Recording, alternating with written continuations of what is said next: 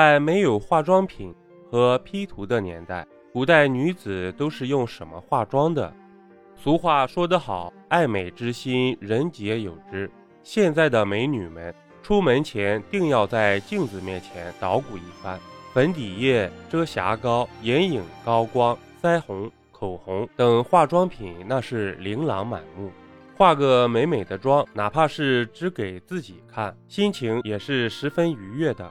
美滋滋，有时候懒得化妆的美女，还可以用咱们新时代的 P 图美颜技术，咔嚓一拍，照样可以把自己美美的形象记录下来。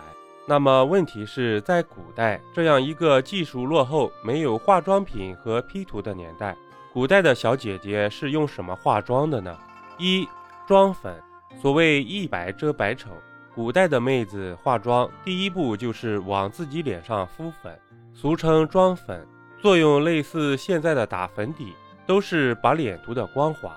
古代最早的妆粉是用米粉制成，米粉是以高粱米或者粟米研磨成粉后，再经过不断的冲洗，直到水色清透，没有米色，再加入冷水发酵后磨成米浆，晾干成型，再研磨成细粉即可。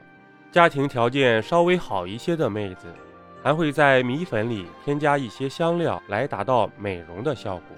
这种纯天然的米粉对身体没有什么伤害，但问题是容易脱妆呀。要是夏天出个门，天气热，往脸上抹把汗，把底妆都给融了，出现各种面疙瘩，这画面太美，我们自个儿想象一下就可以了。于是后来人们就用上了另一种流行粉——铅粉。铅粉的粉质更加细腻白皙，有光泽，而且附着力强，不会轻易掉粉，深受女孩子的欢迎。但是铅粉的主要原料就是重金属铅，是有毒的。妹子要是用久了，皮肤颜色不仅会变得蜡黄蜡黄的，而且还可能导致生命危险。虽说知道铅有毒，但依然有很多妹子使用。真是生命诚可贵，美丽价更高啊！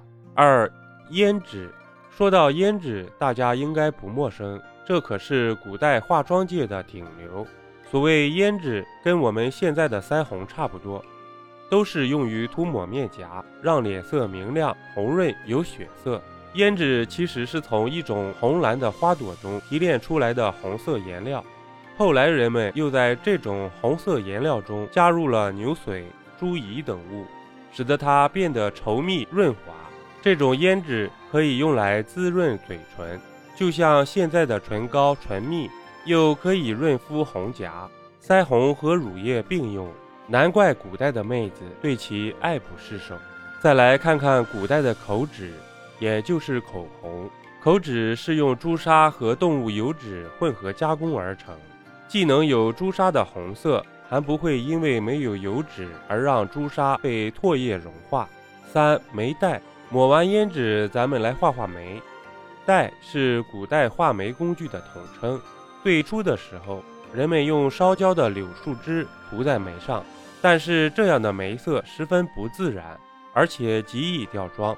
后来他们又想出了一种工具，名为石黛。就是将石砚研磨成细粉，加入水调和后凝固，便制成了古人版的眉笔。用石黛画出的眉毛十分自然，深得古代妹子的欢心。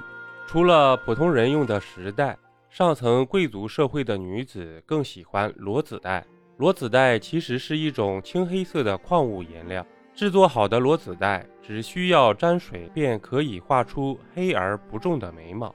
根据《随遗录》记载。裸子带出波斯国，每颗值十斤，后征赋不足，杂以铜带给之。在当时，一颗裸子带就价值数十斤，也只有贵族女子才能享用了。在电视剧《甄嬛传》中，我们的华妃娘娘还因为小小的裸子带而争风吃醋，可想而知这东西多么名贵。当然，像小康家庭的小姐姐。可以用它的替代品铜带，铜带即是铜锈，若波斯青带，有的先深娇艳，研磨成青粉便可用来画眉，效果也是十分不错的。而且相比现代流行的一字眉，古代女子的眉形花样可多了。以唐代女子的眉形为例，就有上十种。四面饰，不知道大家有没有发现，古装电视剧中的美女不仅画着靓丽的妆容，脸上还贴着美美的饰品，这就是古代的面饰。